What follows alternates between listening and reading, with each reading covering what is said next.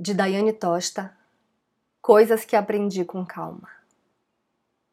O sofrimento nasceu do excesso de apego. O apego é fruto do desejo. O desejo surgiu por conta de uma carência. A carência vem daquilo que eu não tenho. O que eu não tenho criou um mecanismo de projeções sobre o outro. Naturalmente, o outro não corresponde a todas as projeções.